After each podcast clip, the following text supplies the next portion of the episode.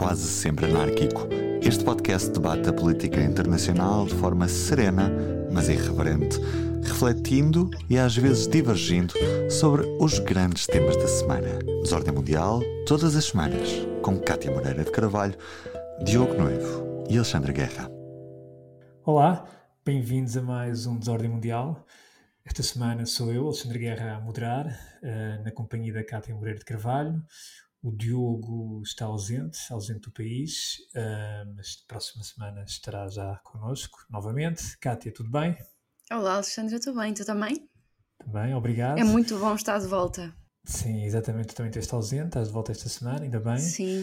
Uh, e vamos então ao nosso episódio desta semana e começamos pelo Ordem ou Desordem.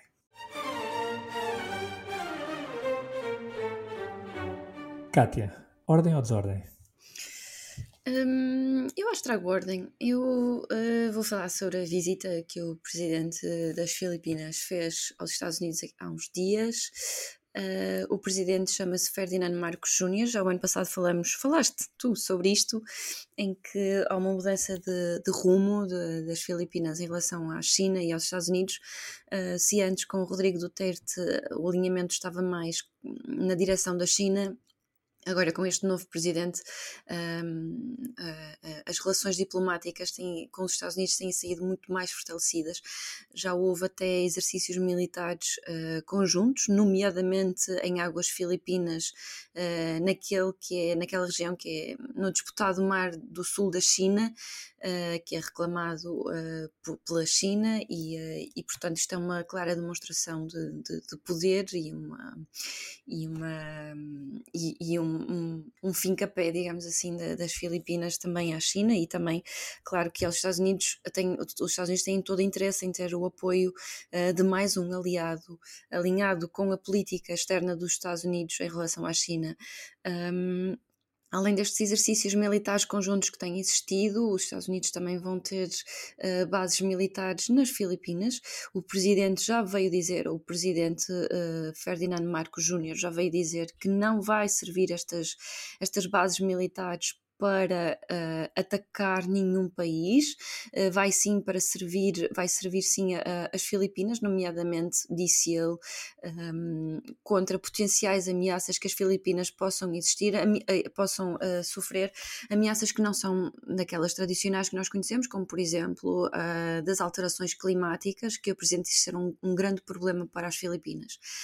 Claro que nós não somos assim tão ingênuos e sabemos que isto não é só com esse intuito, é também para passar uma mensagem à China e também um, para, uh, para reivindicar o poder dos Estados Unidos e também uma mensagem na direção de Taiwan, mostrar que um, a defesa em relação a Taiwan por parte dos Estados Unidos e também de, das Filipinas uh, está fortalecida. Portanto, isto para mim é ordem porque é um realinhamento com os valores ocidentais, com os valores dos Estados Unidos contra um, a China e, sobretudo, é, é, é, é, a afirmação de um presidente das Filipinas que não tem nada a ver com o antigo presidente Rodrigo Duterte, que eu não sei se Tu lembras de certeza, Alexandre, e se calhar os nossos ouvintes também, mas era muito contestado relativamente à política que ele tinha um, delineado no combate às drogas e outras questões sociais, Sim. outros problemas sociais, muito, enfim, tinha assumido uma posição muito mais radical e até extremista em alguns dos Sim. problemas que existiam no país e, portanto, isto, eu acho que para mim isto há alguma ordem. Sim, alguma ordem naquilo que é o alinhamento histórico das Filipinas. Nós, aliás, como tu disseste, nós, ano passado, quando foi a tomada de posse do uh, Ferdinand Bong Bong Marcos Jr., este Bong Bong é muito importante. Sim, tu gostas muito de dizer aspas, isso, Bong Bong. Um, e na altura a grande dúvida era, de facto, se o novo presidente iria realinhar o posicionamento das Filipinas com os Estados Unidos depois de haver um período do Duterte Houve até um achou, tratado achou... De, de, de, cooperação que esteve, esteve parado e agora foi retomado. Sim, o e o Duterte na altura, Duterte na altura achava que poderia alinhar-se com a China e que isso iria lhe dar alguns dividendos e na verdade essa, quer dizer, essa, essa expectativa nunca se concretizou. Agora, é, importa não esquecer que a China é o principal parceiro comercial das Filipinas, mas também é preciso ver que uh, nas Filipinas também, depois da tomada de posse de, do Bong Bong, já teve vice-presidente, um, da vice-presidente americana, portanto, Kamala Harris, nas Filipinas, claramente num sinal dessa reaproximação uhum. e, como tu disseste, é, de facto traz ordem àquilo que é, digamos, o alinhamento histórico. Que as certo, Filipinas as Filipinas foram um protetorado dos Estados Unidos. Mas eh, sim, exatamente. E, mas por outro lado, não, os Filipinas não podem ignorar aquilo que é a importância da China em termos comerciais e, portanto, estão aqui num equilíbrio mais, mais racional. Uh, e, e, é um jogo sempre periclitante, mas uh, que Marcos Júnior está a tentar fazê-lo e, portanto, salvaguardando os interesses das Filipinas, jogando nas, nos dois tabuleiros. Deixa-me só dizer que, que o acordo, o tratado que, que foi agora retomado, ele foi assinado em 2014, eh, é o SCD, é DCA, aliás, Enhanced Defense Cooperation Agreement, e ele, ele esteve parado durante a presidência uh, de Rodrigo Duterte e agora foi, foi retomado sob a presidência de uh, Ferdinand Bong Bong. Marcos Júnior, um, e portanto isto um, lá está, é um tratado de defesa em que permite que os militares norte-americanos um, uh, uh, estejam nas bases militares das Filipinas e, uh, e também tenham algum papel de maior relevo lá. E muito bem, vamos então ao meu ordem ou desordem. 1998. That is a very, very good night for the Labour Party. We didn't just get it over the line, we absolutely smashed it. And it's the same story elsewhere. Same story in Plymouth, in Stoke, up in Middlesbrough. And these are the key battle grounds as we go into the next election. And, and make no mistake, this means that we are on course for a Labour majority at the next election. A very, very good set of results for us. E assim, Karl Starmer, o líder trabalhista, está motivado, está entusiasmado com as eleições ou com o resultado das eleições da, da passada quinta-feira, eleições locais no Reino Unido. Há, pela primeira vez, alguma ordem, na, enfim, no Partido Trabalhista. Há perspectivas do Labour voltar novamente ao poder nas eleições legislativas de 2024. Uh, quem diria, e, sobretudo quando o Weber tem um líder com Keir Starmer à frente, que enfim tem tudo menos carismático. Uh, foi um líder que foi eleito exatamente em 2020, depois da, da derrota estrondosa que o Jeremy Corbyn, o outro líder trabalhista mais à esquerda, teve contra Boris Johnson. Portanto, foi uma derrota histórica do Labour. Penso que uma derrota, enfim, das piores derrotas que o Labour teve desde os anos 30, se não estou em erro. Uh, e ao mesmo tempo, aliás, foi uma vitória histórica pelo positivo de Boris Johnson e do, dos conservadores que já desde 79 não tinham um resultado tão, tão favorável. Seja como for, a verdade é que isto foi uma noite, foram eleições, portanto, muito más para os conservadores, liderados pelo Rishi Sunak, o primeiro-ministro. Uh, os resultados mostram que os conservadores perderam quase mil vereadores uh, nestas eleições. Uh, menos 48 câmaras. Uh, por outro lado, o Labour ganhou quase, ganhou mais de 600 vereadores, portanto um número muito significativo.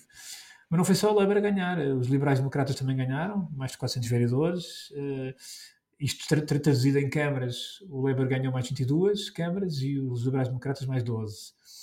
Portanto, houve aqui vários ganhos à custa da, derrota estrondosa dos conservadores. Uh, Obviamente que nas análises políticas que se estão a fazer, há quem tente associar isto a Richie Sunak, há quem tente desvalorizar uh, e não associar diretamente à prestação de Richie Sunak. Aliás, a própria ministra da Cultura, ou a secretária de Estado da Cultura britânica, uh, Lucy Fraser, foi, enfim, foi uh, um membro do governo que reagiu e que assumiu que, de facto, os eleitores estão frustrados um, e zangados mas ela própria, enfim, fez, manifestou a sua, a sua confiança naquilo que é a capacidade de Richie Sunak, uh, portanto, cumprir o programa, uh, dar a volta por cima, mas a verdade é que uh, o Labour está no bom caminho para vir, enfim, para vir a ganhar as eleições de 2024.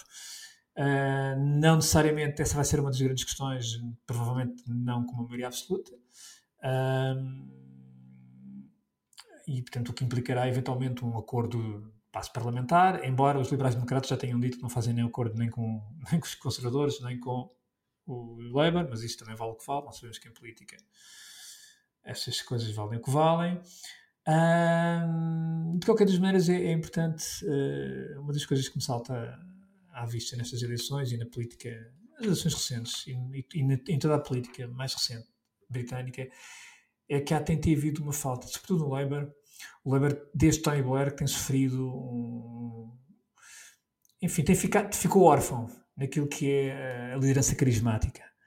Uh, isso tem-se notado ao longo dos diversos, dos diversos líderes uh, que têm surgido, desde o Miliband, o Corbyn, agora o Starmer e outros, um, porque efetivamente o Labour nunca conseguiu reencontrar um, um líder com, enfim, com, com, com o carisma uh, de Blair, que, foi primeiro-ministro entre 1997 e 2007, portanto, 10 foi anos. Tempo, foi muito e, tempo. Que, e, que depois, e que depois deu, enfim, abdicou para o seu vice, para o, que na altura era o chanceler, o Gordon Brown. E, e portanto, de facto, houve, tem havido uma falta de, de, carisma nessa. E eu penso que isso também tem justificado muito a ausência, o distanciamento da, daquilo, do Labour do, do, governo.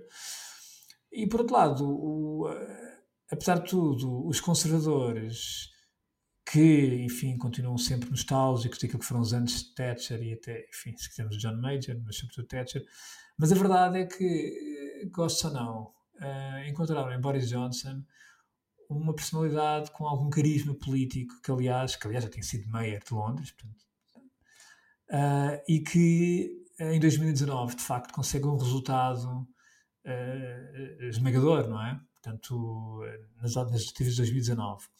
Obviamente que depois, enfim, acaba por entrar naquelas, naqueles problemas todos que nós conhecemos. E ele, aliás. Escândalos. Sim, eh, quer dizer, o Boris Johnson, apesar de tudo, acaba por ser vítima de uma série de histórias e de escândalos, casos e casinhos, e não necessariamente por aquilo que foram suas políticas, digamos, maiores. Uh, ele é vítima, mas ele também é criador. Claro, exatamente. Desses casos e casinhos. Obviamente. Mas, de facto, foi o. De facto, os conservadores encontraram um líder carismático na pessoa de Boris Johnson, algo que o Labour nunca encontrou ao longo desses anos. Seja como for, e Keir Starmer seguramente não é um desses líderes, mas, a verdade é que há aqui alguma ordem no Partido Trabalhista e que estas eleições locais de quinta-feira perspectivam, menos podem dar, dar, algum alento ao Labour para poder voltar ao poder em 2024 e tudo indica que sim, que estão nesse caminho e portanto vai ser interessante seguir a política dos próximos meses, britânica, e vamos aguardar, de facto, se Keir Starmer, quem diria, um dia chegará a Primeiro-Ministro do Reino Unido. Para mim seria uma, será uma surpresa, mas. Uh, Para mim também. É assim a política. Portanto, o poder acaba por cair ao colo, não é? Digamos assim, como acontece muitas vezes em política. E muito bem, uh, vamos então passar à nossa próxima secção, o ponto de ordem. Order! Cá estamos para o nosso ponto de ordem. Hoje vamos uh, analisar um tema que é muito caro à Cátia Moreira de Carvalho. Uh, vamos falar sobre radicalização, desradicalização islâmica ou de outra índole.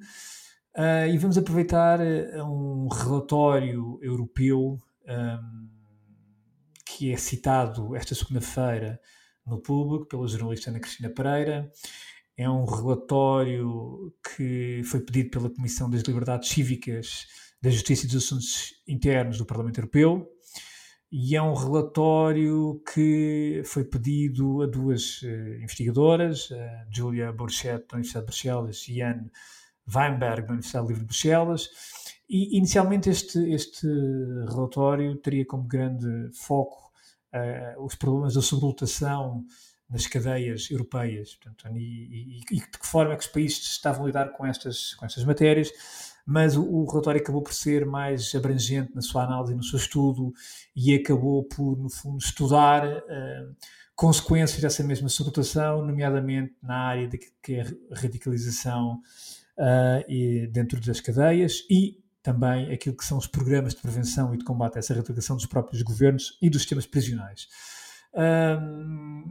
Neste, neste, neste artigo da Ana Cristina Pereira, portanto, fazendo, filtrando um pouco aquilo que é o relatório, um, o Cana, o, o Cana diz, a jornalista diz, que, enfim, é que de facto há uma, no seio da União Europeia, há uma, cresce uma inquietação com a radicalização, portanto, uhum. uh, nestes universos, uh, digamos, uh, das prisões e dos sistemas prisionais. E identifica efetivamente alguns exemplos daquilo que são programas de desradicalização nas prisões, em vários países, Uh, mas também, por outro lado, há um ponto negativo no nosso sistema prisional português que, por um lado, uh, não identificando, portanto, as nossas autoridades uh, não identificando, digamos assim, um problema de radicalização nas nossas prisões, por outro lado, ou, ou, uma, ou, sendo uma consequência disso, não há um programa de desradicalização. Portanto, estamos aqui numa, enfim, é uma espécie de paradoxo que é, se por um lado é positivo não haver, não ser identificado, não, não haver uma identificação, enfim, de, de fenómenos de radicalização nas nossas prisões, mas por outro lado isso implica que também não há um programa de desradicalização uh, preventivo.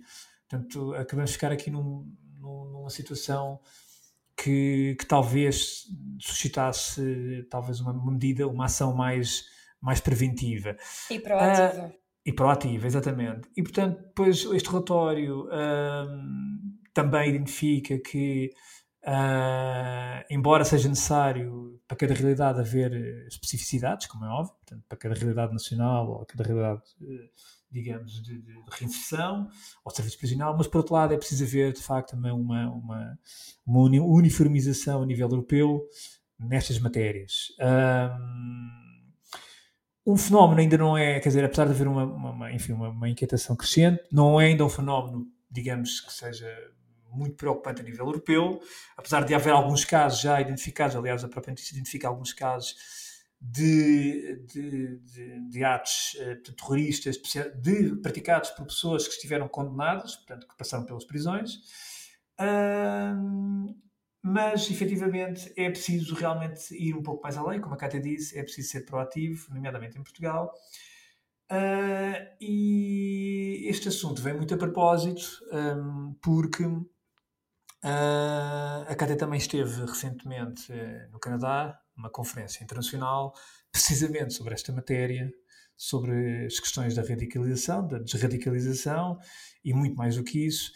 Ah, uma conferência que eu, daquilo que eu tive a oportunidade de ver com, uma, com presenças, enfim, de, de, de, muitos países, especialistas, académicos, gente com ligações às governanças, uh, membros de staff, polícias, portanto, uh, de várias sensibilidades, várias experiências e, como eu disse, de várias, de várias partes do mundo, onde de facto o fenómeno da realização tem diferentes, tem, tem nuances, não é?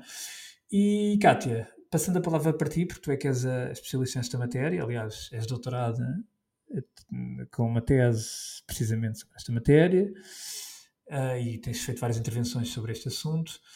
O que é que, com base neste relatório europeu e com base naquilo que tu uh, retiraste dessa conferência, qual é a tua primeira leitura uh, sobre, digamos, o estado da arte o estado da arte da radicalização? E já agora qual também a razão porque é que o Canadá uh, organiza um, enfim, um, um fórum destes, uh, a partir daquilo que nós, pelo menos a sensação que nos chega é que não é propriamente um, um país com níveis de radicalização muito elevados. E, e já agora que ensinamentos é que podemos também tirar de, de, das próprias autoridades do Canadá, não é? Se é, que, se é que podemos aprender alguma coisa. Ou eles connosco também.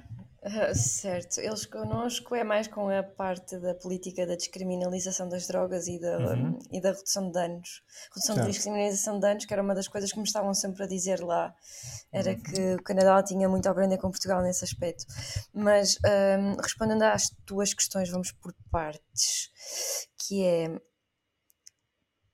pegando no, no, no, relatório que saiu, uhum. eu sou muito crítica daquilo que tem sido, tem vindo a, a, ser feito, ou melhor, a não ser feito em Portugal.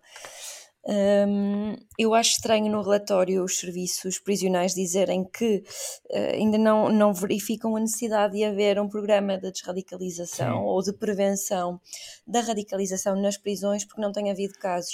E eu imediatamente. Oh, Cátia, deixa-me deixa só dar a resposta, acho que são só 20, é importante a resposta citada pela jornalista Ana Cristina Pereira Público, e cito a Direção-Geral a Direção -Geral de Serviços Prisionais, a resposta é esta, cito, esta Direção-Geral não tem em execução qualquer programa específico de desradicalização, uma vez que, como se referiu, não há por hora matéria substantiva para tal aplicação. E agora passo-te a palavra. Certo, obrigada, isso é importante. Uh, eu acho isso estranho porque nós temos uh, o, um dos irmãos de um dos jihadistas portugueses que morreu na Síria e no Iraque preso em Portugal e ele uh, foi julgado no, por, por crimes de terrorismo e, portanto, ele está preso por causa disso. Ele é uma pessoa que está radicalizada. Além disso, temos também dois iraquianos que, entretanto, foram presos aqui em Portugal também por terem ligações ao Estado Islâmico. Eu não sei aferir sobre o nível de radicalização destas pessoas, destes dois iraquianos, mas se tiveram ligações ao Estado Islâmico estão provadas, eu diria que alguma coisa deveria ser feita. Portanto, um, em terrorismo, na área do terrorismo e do extremismo violento, um, haver um caso já é o suficiente para se agir. Portanto, ter uma declaração dessas a dizer que não há matéria substantiva para abrir um programa de desradicalização assusta-me, uh, porque acho que não se deve, uh, acho que Portugal não deve uh, ter as coisas, enfim, as coisas a serem implementadas quando existe um problema, elas, deve, elas devem existir por prevenção. E, e, não saber se isso existe, melhor, nós sabemos que já não existe nada, mas não saber sequer se há alguma coisa que esteja a ser pensada, isso ainda mais assustador é. E portanto mostra, se me permitem, os nossos ouvintes mostram o nível de amadorismo que existe aqui em Portugal. Por um lado, ele existe, porque aqui em Portugal, felizmente, o problema do extremismo violento não é um problema grande, não é muito expressivo. Uh, vai existindo alguma coisa pontualmente, mas não ao nível, por exemplo, da França, Inglaterra, Espanha. Uh, Alemanha, Bélgica e, portanto, acaba por não ser um problema muito grande, mas por não ser, não significa que Portugal deva dormir à sombra da bananeira e, portanto, pensar que nada deve ser feito, uh, porque eu nem quero imaginar se acontecer um caso de terrorismo, um ataque terrorista, um, extremista aqui em Portugal, o que é que vai acontecer, não é? Um, o lema do, do, um dos lemas do, do, das organizações terroristas é, é, é, enfim, é o impacto psicológico, é matar sempre a assustar mil. Portanto, alguma coisa já devia estar a ser feita e acho que essa declaração é muito, muito ingênua. Mas uh, sim, mas tu não achas que, por exemplo, agora à luz daquilo que é o, enfim, a nova Estratégia Nacional de Combate ao Terrorismo, uh, onde, enfim, um dos eixos tem a ver com a, com a prevenção, não é? Além da proteção, da perseguição e da resposta, não achas que isto pode uh, pressionar a que as autoridades judiciais, nomeadamente dos serviços de reinserção em prisionais, possam olhar para este problema de outra maneira? Como tu dizes, apostar na prevenção? Não, não acho. Até porque uma coisa é a prevenção, outra é a desradicalização. A prevenção é antes de acontecer o problema. Uhum.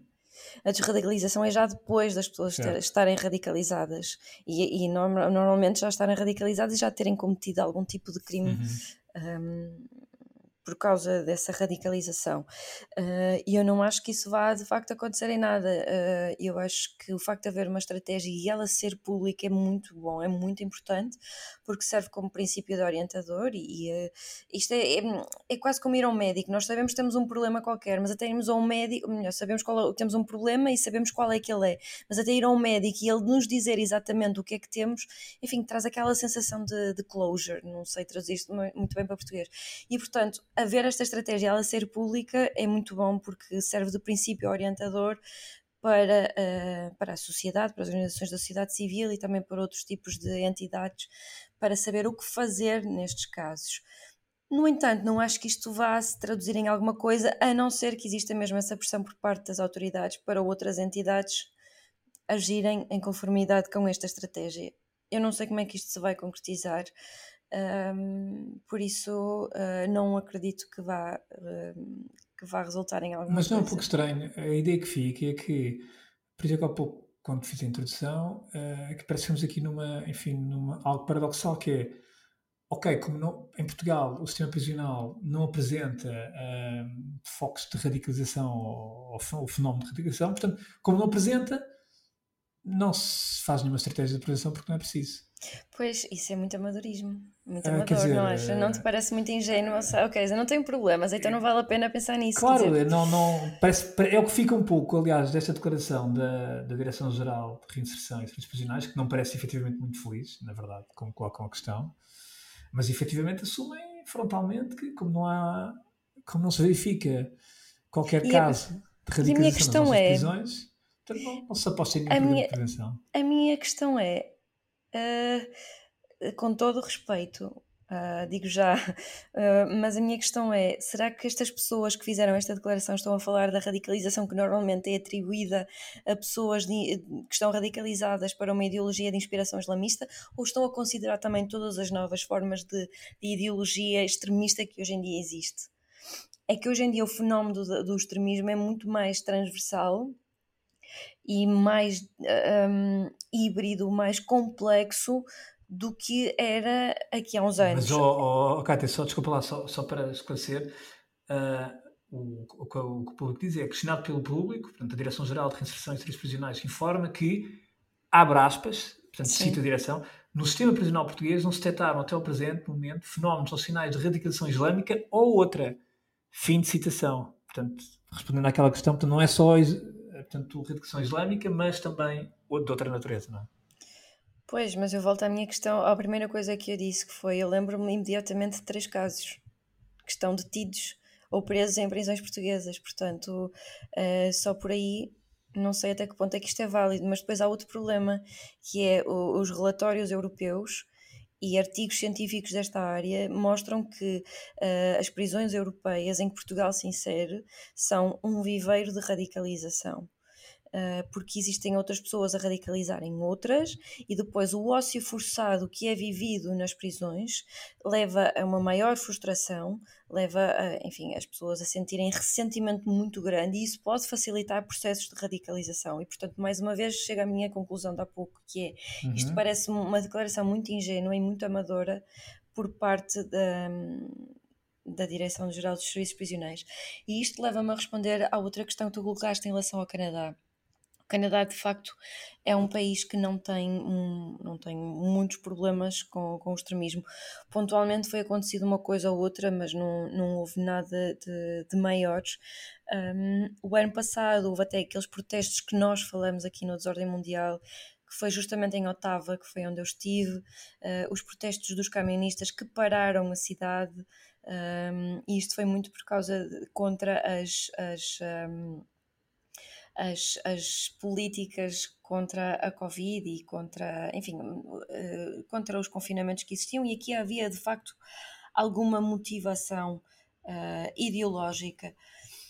Mas mesmo assim, o Canadá, que é um país muito grande, de cerca de 30 milhões de habitantes, não é um país que tem um problema muito grande, mas faz um investimento muito grande ao, ao nível de prevenção, de combate ao extremismo violento de todas as ordens.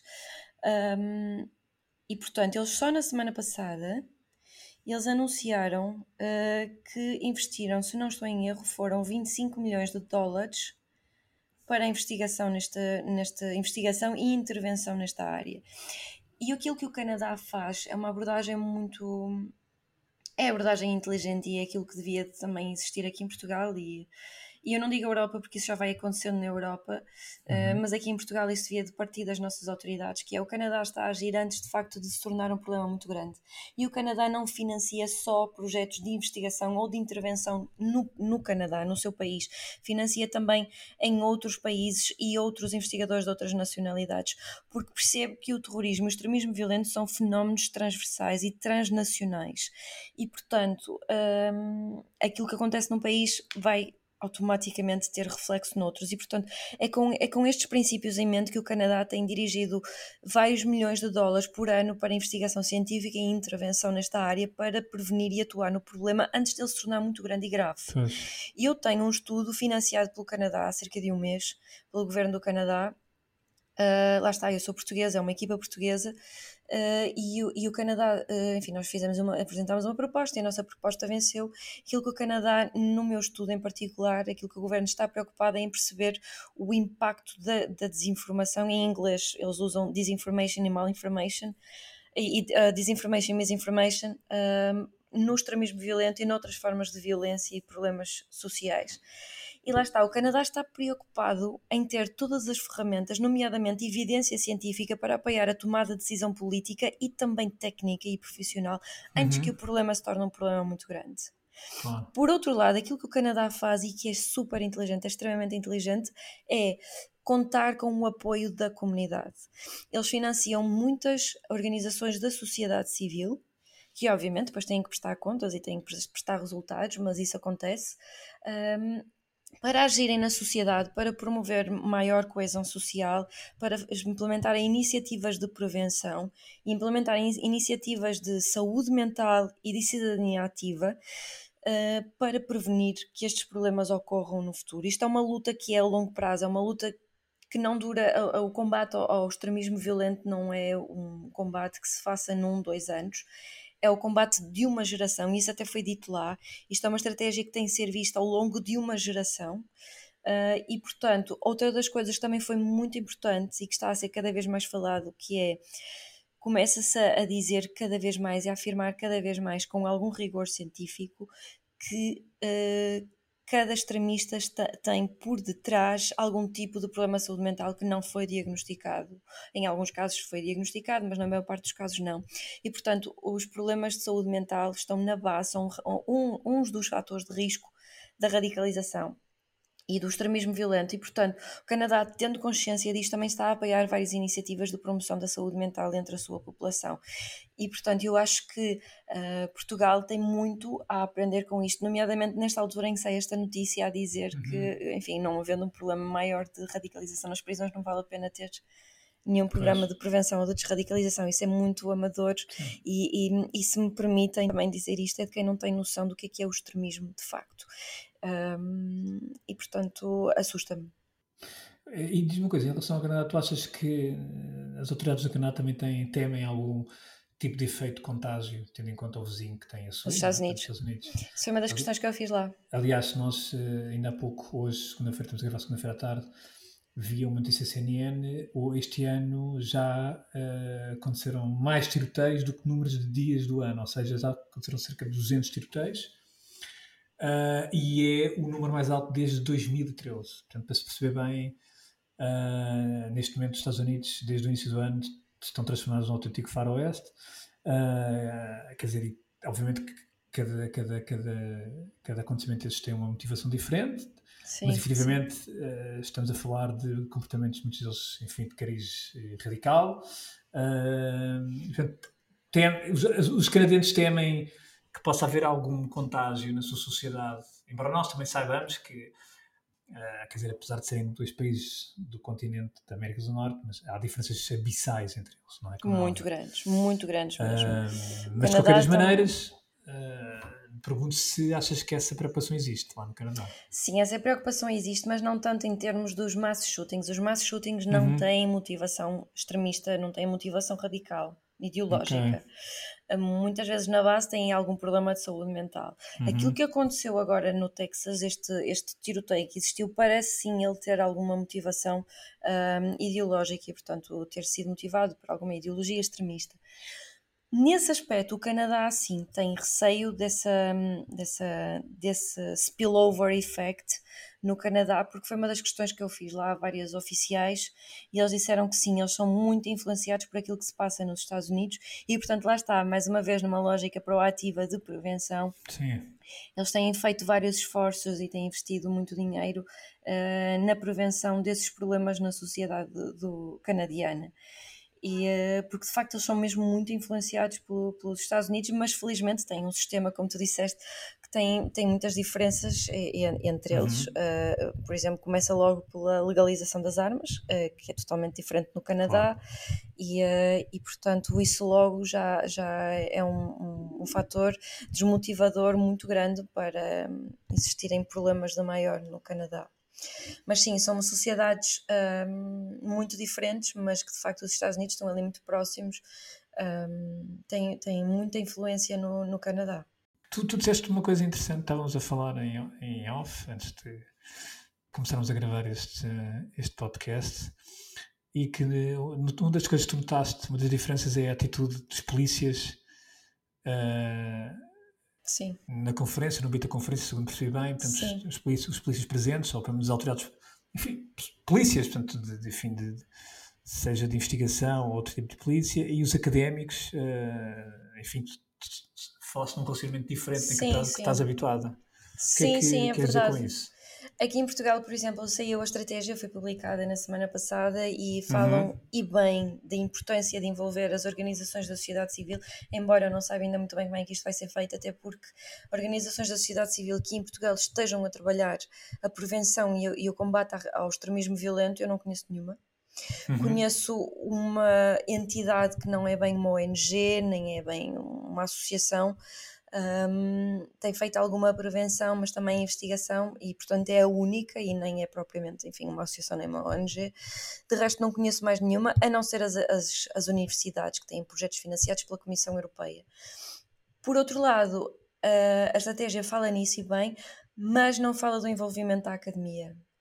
E aqui em Portugal tem vindo a ser feito algum trabalho de investigação nesta área que é importante envolver um, e é importante ser, ter, ser tida em conta no delineamento de estratégias e, no, e até na prática, na implementação prática dessas estratégias. Por exemplo, isso é até um dos princípios preconizadores uh, da, da Comissão Europeia. A Radicalization Awareness Network agora está, foi dividida entre Radicalization Awareness Network, que é da Comissão Europeia, em practitioners, ou seja, as pessoas que estão na linha da frente do combate e da prevenção ao extremismo violento, uhum. e depois o outro braço são os investigadores que apoiam a tomada de decisão política e técnica por parte, enfim, das autoridades e das forças policiais e das forças de segurança.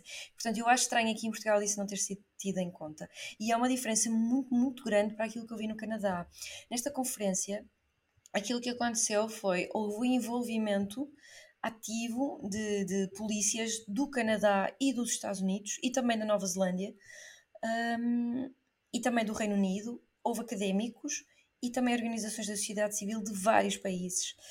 E, uh, e sempre que os polícias falavam, ou para fazer questões um, às pessoas, aos speakers que estavam a falar, ou eles próprios a apresentarem uh, os seus trabalhos, havia sempre um, o cuidado de envolver o papel dos académicos uh, no trabalho deles, em que eles referiam sempre que era muito importante, porque devido à, à, à investigação académica que é feita nesta área, eles puderam implementar estratégias mais eficazes de combate e de prevenção ao extremismo violento que de outra forma não teriam feito. Muitas vezes teriam partido, por exemplo, do senso comum ou daquilo uhum. que eles uhum. achariam que ia funcionar e, e, e, por haver esta investigação científica que produz de facto resultados baseados enfim, na evidência, eles puderam de facto implementar estratégias mais eficazes e mais efetivas na sociedade e melhorou muito o seu trabalho.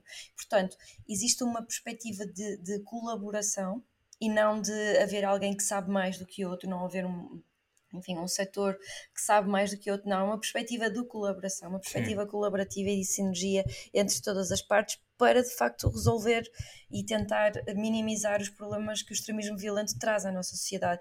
E isso é uma perspectiva muito diferente daquilo que existe aqui em Portugal. Uh, e isso foi uma diferença muito grande uh, que eu senti lá. Foi uma das diferenças grandes que eu senti lá. Eu espero seja, que, essa, que esse efeito chegue aqui a Portugal. Ou seja, o que tu dizes é que uh, da, enfim, daquilo que é a prática canadiana, mas daquilo que também retiraste da conferência, ou seja, o modelo, o paradigma de trabalho é muito mais interdisciplinar, não é? Ou multidisciplinar, Sim. envolvendo diferentes valências, nomeadamente componente prática policial, componente académica, mas algo que, por exemplo, em Portugal isso não acontece, não é? Portanto, eh, há a polícia o que é da polícia, há a academia o que é da academia, sim. Sim, e sim. não há um diálogo... Há um fechamento uhum. da polícia, mas não é só aqui em Portugal, também acontece noutros países da Europa, okay. mas eu falo aqui em Portugal, uh, existe uma espécie de fechamento uh, por parte das autoridades em relação àquilo que é feito na academia e, portanto, uh, é uma parede que existe ali, não existe... é difícil haver algum tipo de diálogo Uh, e, e, digo isto eu, que escrevi um livro com, com o coordenador de investigação criminal da Unidade Nacional de Contra-Terrorismo, que era uma pessoa por acaso aberta a este tipo de colaboração. E eu sei que vai existindo pessoas oficiais que são abertas a este tipo de colaboração, mas em termos de gerais, falando de forma geral, é, ainda é difícil haver este tipo de colaboração, porque ainda não é reconhecido o papel da academia que pode ter na, no auxílio, eh, enfim, ao combate e à prevenção de extremismo violento. Mas para isso é que é importante ver académicas como tu, que sensibilizam as polícias e a opinião pública para, essa, para esse trabalho. Eu espero uh, que a minha opinião seja tida em conta. Certamente será. Já agora também queria chamar aqui, citar aqui uma, uma opinião do Diogo Noivo, do nosso Diogo, a propósito da, da, aprovação da nova Estratégia Nacional de Combate ao Terrorismo. E o Diogo destaca de facto a importância em declarações ao DN, à Valentina Marcelino, do DN, há dias, destacou precisamente a importância também dada à comunicação neste, nesta nova estratégia. Uh, a mim parece-me evidente, uh, mas já está, é evidente, mas muitas vezes o que é evidente não é metido em prática.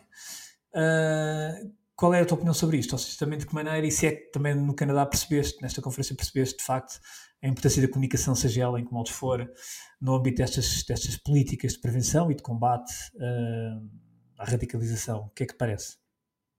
A ideia que eu fiquei depois de ter passado lá alguns dias uh, inteiros a ouvir aquelas pessoas a falar uhum. é de que uh, existe uma comunicação mais transparente okay. e mais cuidada na forma como transmite à população uh, aquilo que é feito. Desde logo começar por o anúncio do financiamento, da quantidade de, de, de, o montante de cada financiamento a cada entidade que recebeu e para quê e porquê e como um, em que moldes é que isso aconteceu. Portanto, existe muito mais transparência, uh, porque lá está, parte-se daquele princípio que eu disse há pouco, que é existe a noção, que eu também acho que é básica, existe a noção de que nisto a comunidade, a sociedade não pode nunca ficar fora, tem que estar sempre envolvida, um, perceber todos os passos que são dados nesta nesta, nesta área para, para que a comunidade se sinta envolvida e, portanto, uma parte integrante e uma parte ativa nesta prevenção e neste combate ao extremismo violento. E, portanto, havendo essa noção, existe muito mais transparência, uma comunicação muito mais assertiva um, e eu acho que isso é outro dos ensinamentos. Eu não estou a dizer que o Canadá é um paraíso nesta área, atenção. Uhum, claro. um, eu estou a basear isto com base naquilo que eu ouvi lá e aquilo que eu conheço da nossa realidade. E é como eu disse também há pouco, que é Portugal ainda tem este caminho longo a percorrer, e foi uma das coisas que eu também disse nessa notícia da Valentina Marcelino no Diário de Notícias. Portugal ainda tem um caminho longo a percorrer porque felizmente não tem tido um problemas muito graves nem grandes nesta área se a realidade fosse outra, provavelmente, se calhar, outras medidas já teriam sido tomadas há mais tempo. O meu único apelo é, enquanto que ainda não é um problema grave, porque nós não conseguimos fazer futurologia e aquilo que eu, com base naquilo que eu estudo, o extremismo violento, aquilo que eu, que eu posso dizer com, com, com certeza é que este é um fenómeno que, que se dissemina muito facilmente e que chega muito facilmente a várias partes do globo eu acho que deve, que deve ser feita alguma coisa antes disso se tornar um problema aqui em Portugal. E, a, e o meu único apelo é esse: é, é, é haver estratégias, iniciativas proativas de prevenção, formais e informais, envolvendo todas as esferas da comunidade que possam contribuir para este trabalho. É só isso. E muito bem, acho que é uma excelente forma de acabar este ponto de ordem, com um apelo precisamente à prevenção, para que as coisas possam continuar, eh, enfim, eh, como estão, como estão no sentido em não estarmos a enfrentar problemas, digamos, mais acentuados e mais complicados destes fenómenos que, eh, infelizmente, são hoje uma realidade em várias partes do mundo. Exato. E, e portanto, é um apelo importante e é um apelo que eu espero que as autoridades uh, sigam. E pronto, vamos então passar ao nosso Sem Fronteiras.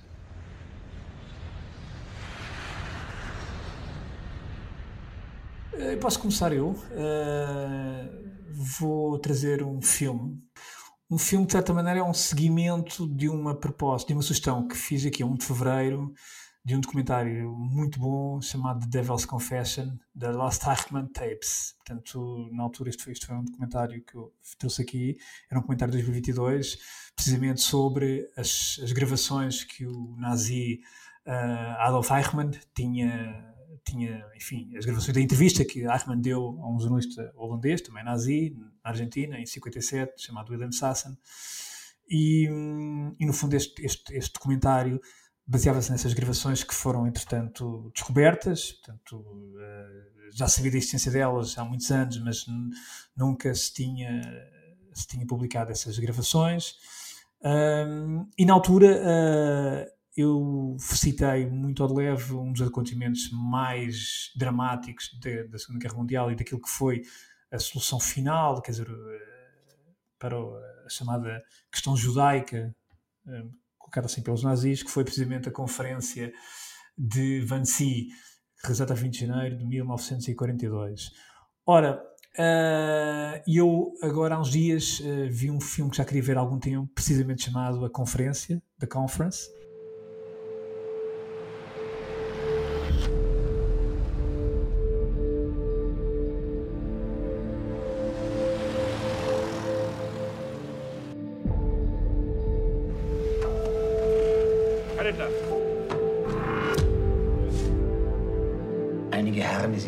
draußen kennenlernen werden, sind nicht aus demselben Holz wie wir. Die Herren sollen ruhig wissen, woran sie sich beteiligen. Das schließt die Reihen. Ich verstehe. Eine Frage der Dosierung. Eine Frage der Dosierung.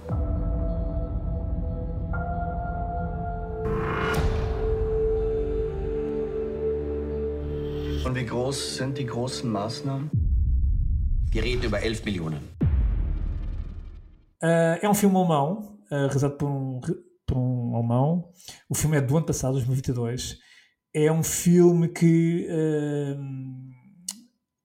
recria essa conferência de Wannsee. Wannsee é uma, é uma localidade, digamos, nos arredores de Berlim, com alguns lagos. Uh, e esta conferência foi uh, um momento marcante naquilo que, uh, que veio a ser o genocídio portanto, do povo judeu. Foi precisamente a conferência que reuniu uma série de altas figuras do partido nazi, portanto, figuras que, que vinham de, de, de, várias áreas, de ministérios, de, de polícias secretas, do exército, etc foi uma conferência uh, cujos trabalhos foram liderados pelo, pelo Reinhard Heydrich, que era na altura, portanto, era o chefe de segurança do, do, do, do, gabinete do Reich, uh, e o Heydrich tinha acima dele uma figura que toda a gente conhece, que era o Himmler, enfim, que era o líder das SS, das SS e da polícia alemã. Uh, este, este é um filme que que de facto é, é um murro no estômago. Portanto, é um filme baseado na ata dessa reunião. Essas atas foram desaparecidas, chegaram aos nossos dias, uh, penso que apenas uma cópia dessas atas. Uh, nessa reunião estava precisamente Eichmann, uh, o Adolf Eichmann, que acabou por ser o grande orquestrador da solução final. o Eichmann Uh, começou a implementar uh, algumas, algum, algumas das suas medidas que ele tinha ainda antes desta conferência, começa a ganhar algum protagonismo aos olhos do próprio Führer, e nesta conferência é sobretudo há, há algumas grandes decisões, sendo que a grande decisão é precisamente que uh, a Alemanha decide que o problema judaico se estende não só à Alemanha, mas a toda a Europa. Portanto, há um problema europeu de, e há uma, um objetivo definido que é uh, exterminar o povo judaico uh, da Europa, portanto, e a Alemanha com a ideia de fazer uma nova, uma nova Europa, portanto, e, e este filme são 90 minutos basicamente dentro de uma sala, sem música, portanto, e a discutir-se entre eles uh, todo o tipo de, de objetivos, todo o tipo de logística, uh, a forma como vai ser feito, uh, quem é, por exemplo, como se transporta, como não se transporta, como se classifica os judeus, os judeus de primeira geração, segunda geração, os judeus que são mestiços. Ou seja, a determinada altura parece que está perante uma conversa banal, mas na verdade uh, estamos a falar de, enfim, de, daquilo que foi um dos maiores dramas do século XX. Uh, e daí, se calhar, toda a história quase. Um horror. E a determinada altura, nesta, nesta conferência, chega-se a um número que hoje em dia, o número de 11 milhões de judeus na Europa. Aliás, eu, eu quando citei há, há, em fevereiro o, o documentário do, do do Eichmann, ele a determinada altura, o Eichmann diz, se tivéssemos matado cerca de 10,3 milhões de judeus, penso que foi o número que ele disse, tínhamos cumprido a nossa missão. Portanto, este, o tal número que era o número global de judeus na Europa, enfim, para eliminar. Mas este filme, de facto, é, é, é, um filme que tem que ser visto, uh, sobretudo pela memória, e para se perceber efetivamente a maldade uh, na, sua, na sua essência. Quer dizer, e a maldade na sua essência muitas vezes apresenta-se quase como uma normalidade. Uh, e, e, e, é isso que, que é chocante. É, quer dizer, é a normalidade com que aquelas pessoas do regime nazi uh, falavam num, numa solução, num projeto de eliminação uh, de um povo. E, portanto, este filme, a conferência, uh, do ano passado, 2022. Este filme estreou na, no canal alemão ZDF uh, em janeiro do ano passado e eu recomendo, uh, recomendo sobretudo porque a memória tem que ser preservada e não podemos esquecer de facto o que é que foi o, a barbárie a barbárie do Holocausto e sobretudo a forma como foi elaborada e foi pensada, quer dizer, não, enfim, naquilo que foi a maldade, a pura maldade, não é? Quer dizer, não, não há outra forma de, sim, de, de dizer. Sim. E tu, Kátia, tua sugestão? Deixa-me só para fazer-te uma pergunta. Onde é que tu Deixa. viste o filme? Onde é que ele está disponível? Uh, é que interessa-me no... muito saber. Não, eu vi no TV Cine, nos TV Cines, no Edition, mas provavelmente okay. o filme é em alemão, portanto é tudo fala alemão, com atores alemães. O filme é, é, de facto um filme muito bom. E, e, e, e este filme e o, o, documentário que eu em fevereiro aqui trouxe, portanto, são os dois documentos mais recentes que existem sobre esta questão da solução final, portanto, uh, e, eu acho que eles estão interligados precisamente por causa da questão das, das tapes, portanto, das, das, gravações que apareceram há, há, pouco tempo e que deram resultado naquele documentário, e este filme quer crer que também se, se inseriu um pouco nisso. Uh, certo. E portanto, é, eu acho que são dois documentos, dois registros, uma série, um documentário e outro um filme, que uh, devem ser vistos. Certo, certo, concordo, concordo. Um, o que é que eu trago? Olha, eu trago um documentário que eu vi no avião para cá, uh, que se chama Baghdad Twist.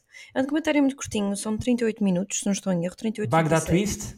Baghdad Twist, sim. É um documentário em que, é, que é dirigido por, uh, por Joe Ballas.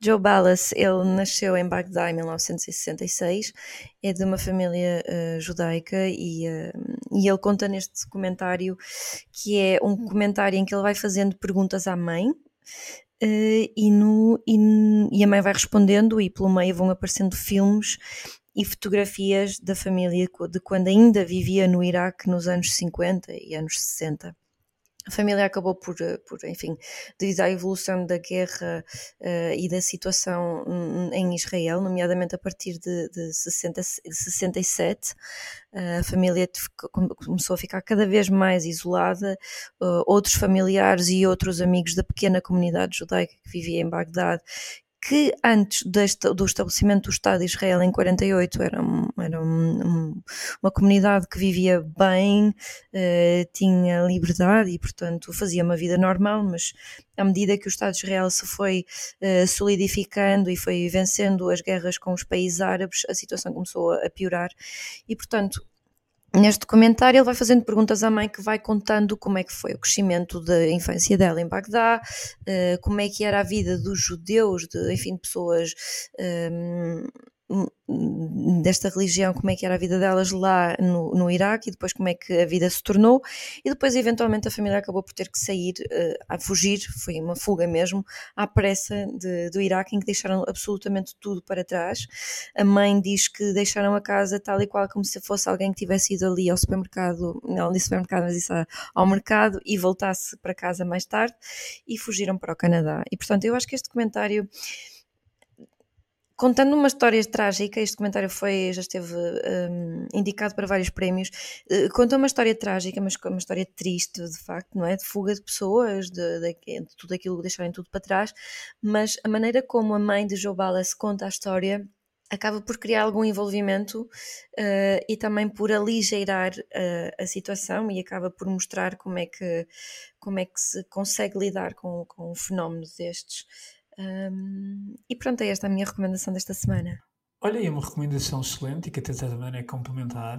Uh, exatamente, sim, é verdade. Não combinamos, não combinamos. Não combinamos, é verdade. Fica já dito. Uh, exatamente. E pronto, feitas as sugestões, chegamos ao, ao, fim de mais um episódio de Ordem Mundial e para a semana cá estaremos novamente. Uh, beijinhos e abraços. Até para a semana. Deus, até para a semana.